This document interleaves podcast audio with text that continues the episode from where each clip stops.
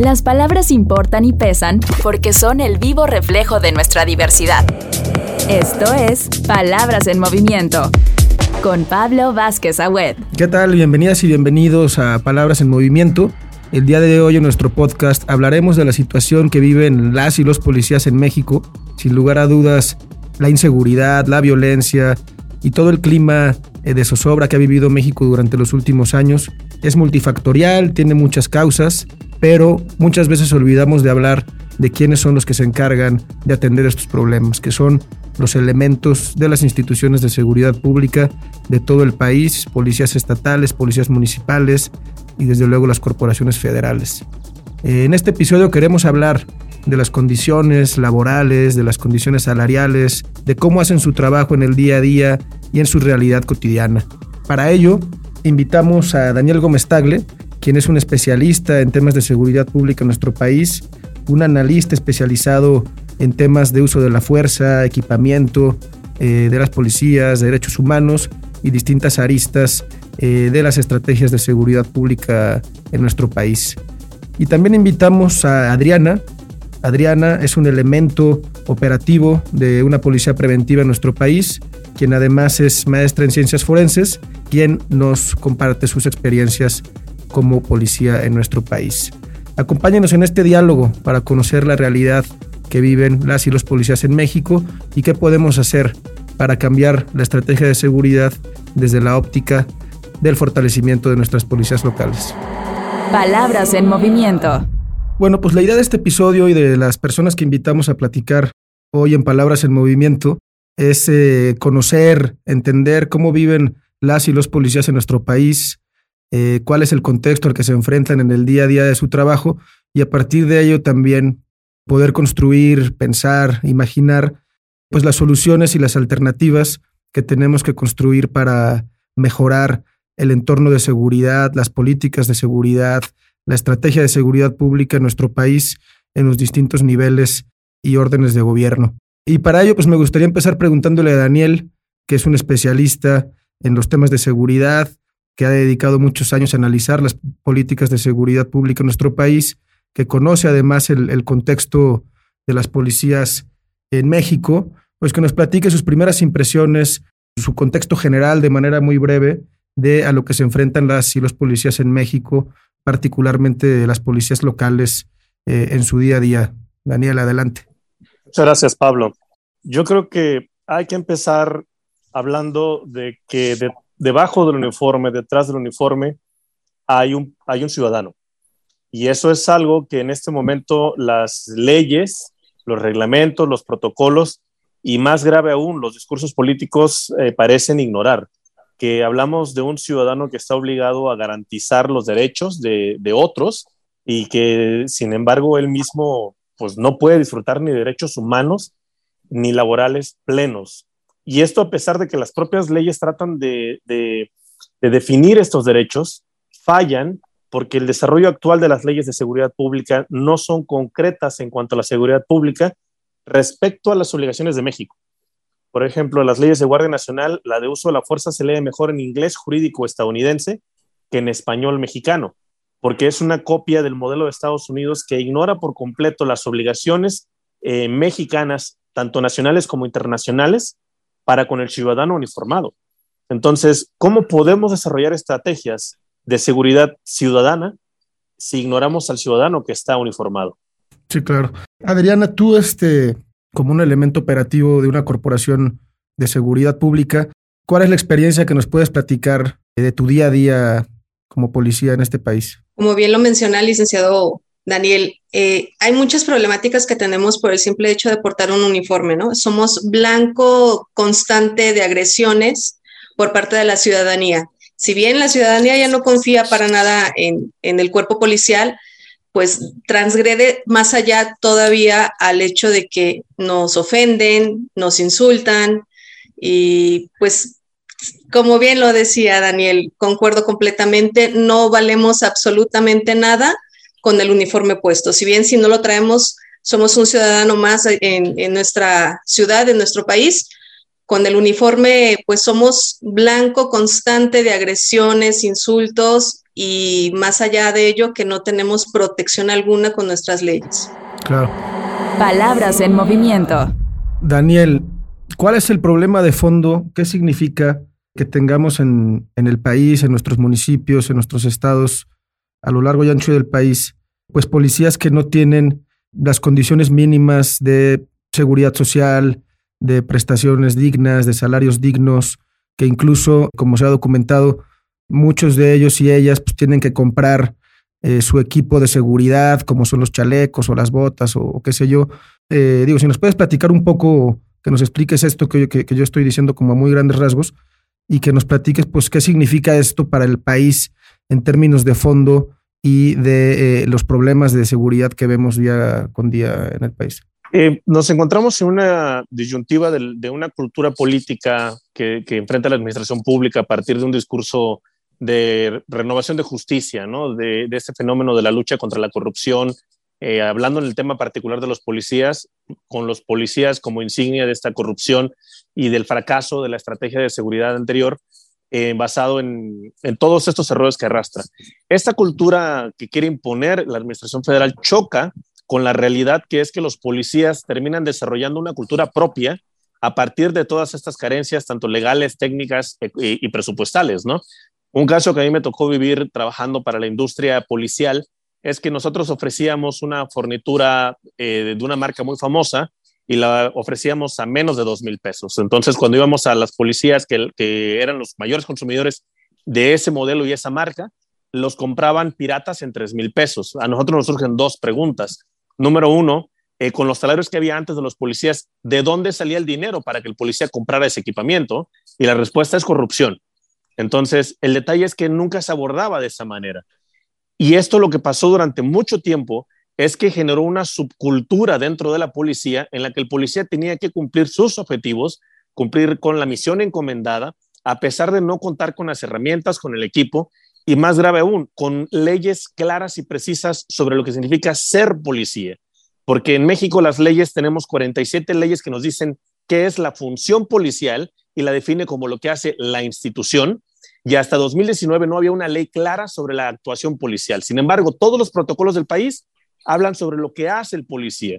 Ante todos estos vacíos, terminamos con una subcultura policial en la que el propio agente en la calle terminaba haciendo sus reglas y terminaba imponiendo su ley.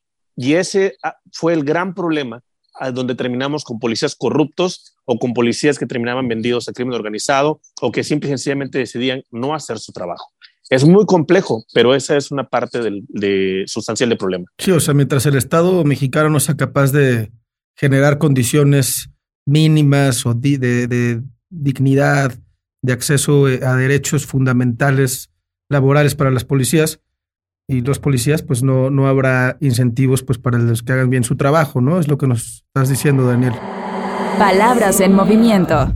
Adriana, ¿tú qué nos puedes decir qué significa ser, ser, ser mujer y ser policía en este país? Aparte de todas los, las problemáticas que ya han mencionado muy atinadamente, eh, digo, estoy bendecida en un municipio donde afortunadamente sí nos apoyan y tenemos equipo para sacar nuestro trabajo de día a día. De manera general, sí salen, vaya, sí nos proporcionan, no todo lo que se debería, pero sí proporcionan el equipo necesario. Sin embargo, pues las jornadas laborales, pues siguen siendo muy excesivas y no lo menciono por mí, lo menciono por todos aquellos compañeros que, que están en esta, en esta función. Este, aparte de la parte de la cosa del equipamiento y las condiciones laborales, también preguntarte qué significa eh, ser mujer y ser policía en este país. Me imagino que, que te enfrentas a, a cosas distintas que, que, un hombre policía, ¿no? Pues obviamente tenemos un poquito de, de, problemáticas dentro de la corporación por el hecho de ser mujer, porque hay muchos compañeros no confían en nosotras porque piensan que somos más débiles, ¿no? Que a la hora de tener una situación encima, un delito de fragrancia o, o, que tengamos que hacer una detención de algún sujeto que probablemente esté bajo efectos del alcohol, de las drogas, pues no vamos a poder tener esa fuerza para, para poder llevar a cabo una detención rápida y sin ningún problema. Eso es uno, nos creen débiles, cuando pues no necesariamente, ¿no? Sacamos a veces fuerza de, desde no sabemos dónde. La otra es el acoso sexual. Hay muchísimo acoso sexual en todos los niveles y en todas las corporaciones hacia la mujer porque digo, no están acostumbrados, no sé, a ver una mujer que, que quiera salir adelante, que, que busque la forma de, de, seguir preparándose, de seguir queriendo escalar. No tenemos la oportunidad como los hombres, es, es una, una, realidad constante de ascender a, a, puestos de mando. Eso es exclusivo para el, para el hombre. Eh, es otra de las problemáticas que yo veo muy enfatizadas dentro de, la, de las policías, pero el acoso, yo diría que es el número uno, el constante de, de, de nuestros problemas como mujer. Claro, sí, no, no, y esto que dices también de no poder acceder como a puestos pues, de mando, puestos más este, eh, remunerados. No, es imposible, vaya. Hablar de, de, la policía de manera general, pues inmediatamente el emblema es para un hombre. Y en los puestos, los altos puestos, digo, ¿alguien sabe de alguna comisario en, en algún municipio? Yo no.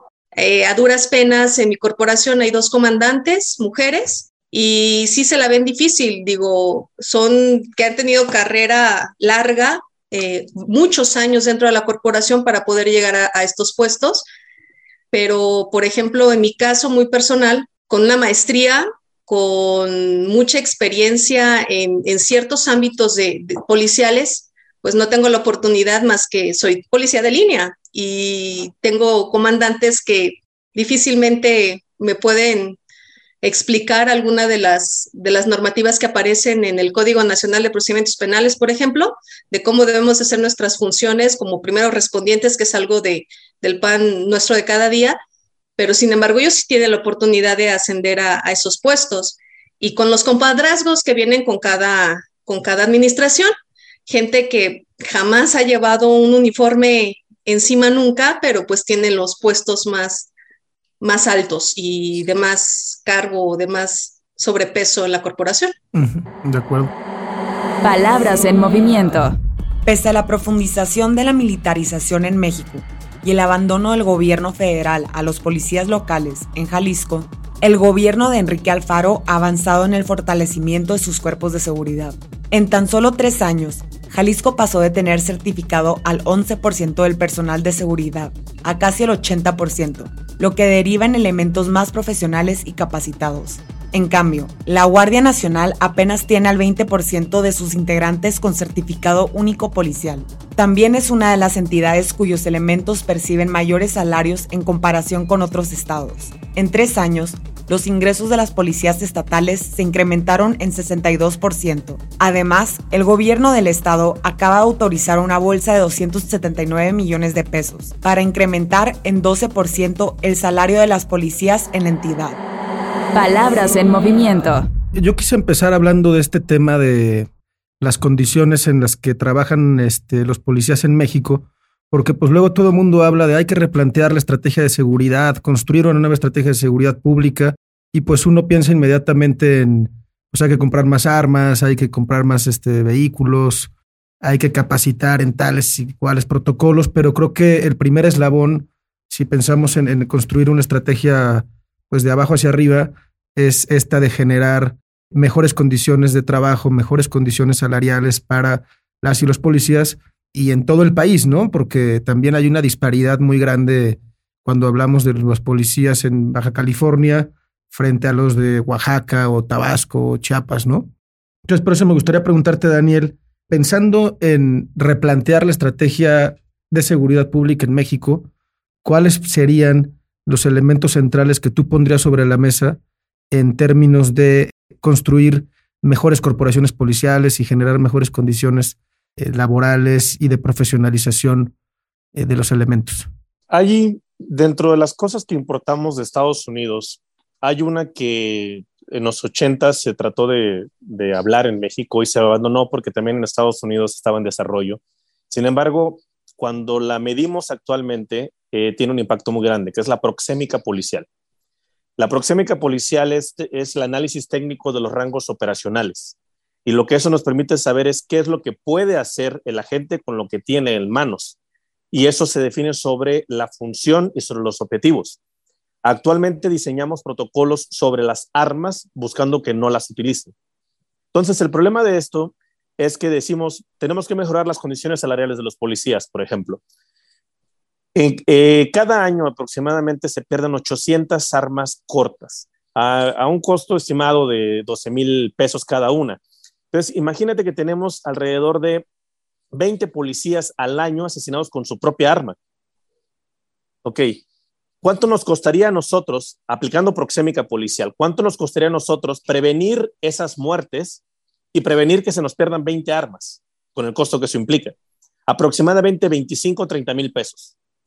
Estamos hablando que con 30 mil pesos podríamos ahorrarnos 20 muertes policiales, 20 armas perdidas directos por esa muerte y otras 800 armas perdidas al año. No existe un análisis de lo que se puede hacer en la calle y me parece que ahí es donde está la gran oportunidad. Cuando, si nos conectamos a la realidad operacional, vamos a poder tener objetivos que sean realizables. Ahorita son, los objetivos son completamente políticos y los policías no los pueden alcanzar porque no cuentan con las herramientas ni técnicas ni legales para ello. La proxémica es una respuesta que nos puede ahorrar ese dinero. Ahora imagínate lo que nos ahorramos alrededor de 12 millones de pesos anuales en fundas, en armas perdidas. Si rescatamos 12 millones solamente en fundas, ¿cuánto podríamos darle de aumento a los policías? Y si hablamos, por ejemplo, que durante un motín penitenciario se gastan 120 mil pesos en media hora tirando gas lacrimógeno que no es el que corresponde al escenario. Ahí te encontré otros 100 mil pesos. Y si nos vamos así, un Estado puede recuperar hasta 250 millones de pesos anuales de todo el presupuesto de seguridad asignado. Y ese dinero se puede dedicar a otras cosas. Entonces, el planteamiento ahorita sobre las armas como, como objeto prohibido para la policía nos está negando el poder ver las posibilidades que hay tanto técnicas como legales desde, la, desde lo comercial hasta las obligaciones internacionales. Y eso cambiaría por completo el paradigma. Porque si en este momento a la policía de Jalisco, a la de Veracruz o a la de Chihuahua, yo les digo, tienes 12 millones de pesos extra, imagínate quién nos emocionaría. Claro, sí, sí, sí, sí, es reenfocar los recursos públicos que hoy se destinan a, a cosas que no están resolviendo ningún problema y que pudieran enfocarse a, a cuestiones pues realmente más útiles, ¿no? Adriana, tú desde pues, de tu experiencia, y ahora sí, como dice Daniel, desde la realidad que viven día con día las corporaciones y los elementos de seguridad pública, ¿tú qué dirías que, se necesita, que se necesita, que se puede hacer para mejorar el funcionamiento de nuestras policías en México? La capacitación está. Siendo, eh, nosotros, nuestra corporación tiene muy buena capacitación en todos los ámbitos, tanto derechos humanos como el legal uso de la fuerza, las buenas prácticas como primer respondiente están, pero yo siento que necesita haber un poquito más de contacto de las necesidades que tiene el policía. Estamos hablando de la línea baja, los policías de línea, el, policía tercero, policía segundo, cómo va el rango eh, en la corporación.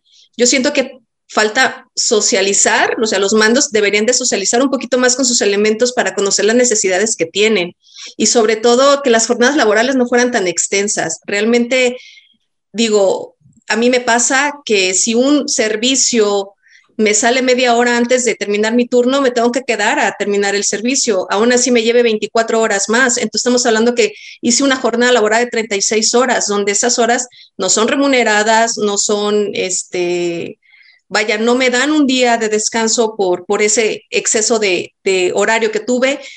Entonces, hace falta un poquito más de, entrar a, ver las necesidades del policía respecto a la gran demanda que se tiene hoy en día en la sociedad. Eh, hay demasiados delitos, hay pocos policías y los que estamos nos sometemos a, grandes jornadas de, de trabajo sin mencionar que se tiene que participar también en, los días de franquicia. Así lo exige al menos mi corporación. Tenemos que participar en otro tipo de servicios, estando en franquicia, estando en descanso, porque se tienen que cubrir eventos deportivos, eh, eventos sociales, culturales, eh, de música, etcétera. Entonces ahí se, se acentúa más el cansancio que tenemos los policías. Y hablo este, de manera general porque dicen que no te pueden obligar a trabajar en tu día de descanso, sin embargo, si no se participa es agarrar ese elemento y castigarlo y castigarlo y que siempre salga tarde porque no, no se pone la camiseta como comúnmente dicen en, en las policías, ¿no? Claro, claro. De acuerdo. Y a propósito de lo que dices, Adriana, me gustaría, para ir cerrando esta, esta plática, que construyéramos alguna conclusión o algunas reflexiones más bien, sobre qué necesitamos eh, para cambiar el enfoque al interior de las corporaciones y también desde lo que nos toca como sociedad, con miras a construir, como decía, una verdadera nueva estrategia de seguridad pública en nuestro país, partiendo de las distintas aristas que impactan en el fenómeno de la inseguridad, ¿no? En este caso, el rol que juegan eh, las corporaciones policiales y las instituciones de seguridad pública. Daniel, si nos puedes dar algunos comentarios y reflexiones finales. Yo creo es urgente dejar de inventar el hilo negro. Eh, un, párrafo del Modelo Nacional de Policía y Justicia Cívica dice que un, problema vital es que no hay una, una definición concreta de lo que significa la seguridad pública en México. Sin embargo, tenemos leyes en las que se especifica qué es la función policial y qué es lo que hace la policía y el policía.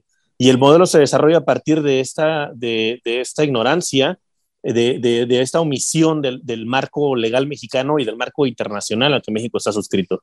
Entonces, en tanto sigamos parchando la función policial y la actuación, en tanto sigamos inventando el hilo negro sin darnos cuenta de lo que ya existe, vamos a seguir desarrollando una planta que nunca va a dar frutos. Y eso es gravísimo. Y la segunda es que tenemos que fortalecer al ciudadano. Hay que olvidarnos del policía. Tenemos que fortalecer al ciudadano. En México hoy, eh, cuatro de cada diez policías son asesinados en su día franco. Cuando no tienen oportunidad de defenderse, cuando son más vulnerables, son asesinados y las estadísticas demuestran que son asesinados por la función que realizan y no por la actuación. Y esa parte legislativa es muy importante, el objeto óntico y óntico, que es una, una función de los legisladores. Si dejamos de estar inventando soluciones y de estar parchando leyes, vamos a encontrarnos que hay un marco que nos obliga a fortalecer al ciudadano. Y eso yo creo que por sí mismo va a dar como resultado una mejora en la Estrategia Nacional de Seguridad.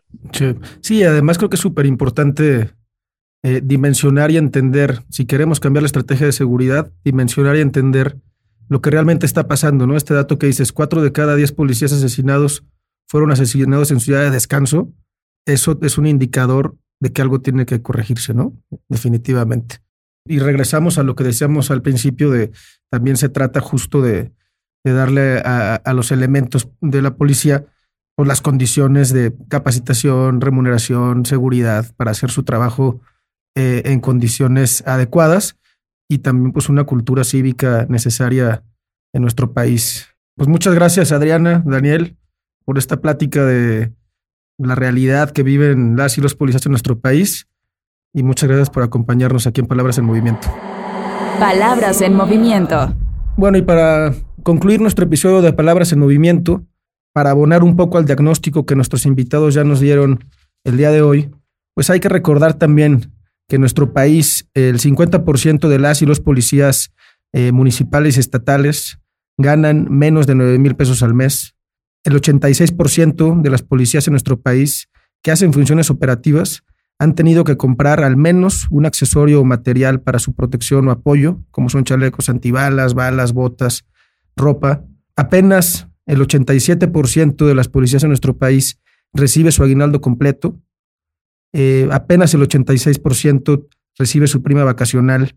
Y bueno, además de ello, tenemos un rezago en materia de certificación en muchas partes del país, de capacitación, y hay muchas asimetrías, muchas disparidades entre las experiencias que pueden tener policías de estados o de municipios con muchos recursos y de otras entidades y municipios pues en condiciones de precariedad. Hay toda una agenda que debe desarrollarse para el fortalecimiento de las capacidades de los policías y las policías en nuestro país, que tiene que ver con incrementar el, estado de fuerza de las corporaciones policiales, con dignificar sus condiciones salariales, sus condiciones laborales, su acceso a prestaciones y seguridad social, y desde luego en generar condiciones para que todas las instituciones del país de seguridad pública, locales, estatales y municipales, para que todas estas instituciones en todos los rincones del país estén capacitadas, sean eficientes y puedan realizar su trabajo, que es fundamental para el futuro de México en condiciones de dignidad. Solo así podrá reconducirse y mejorarse la Estrategia Nacional de Seguridad Pública, que no solo se trata de grandes tópicos, de grandes aristas, sino principalmente de las personas, de quienes están realizando las tareas de seguridad de nuestro país y que merecen tener condiciones de dignidad deficiencia en su trabajo. Yo soy Pablo Vázquez Agüez y espero que hayan disfrutado este episodio de Palabras en Movimiento. Pueden suscribirse a nuestro podcast Palabras en Movimiento en todas las plataformas de streaming y nos escuchamos en nuestro siguiente episodio. Las palabras separan, pero también nos unen. Esto fue Palabras en Movimiento con Pablo Vázquez Agüed.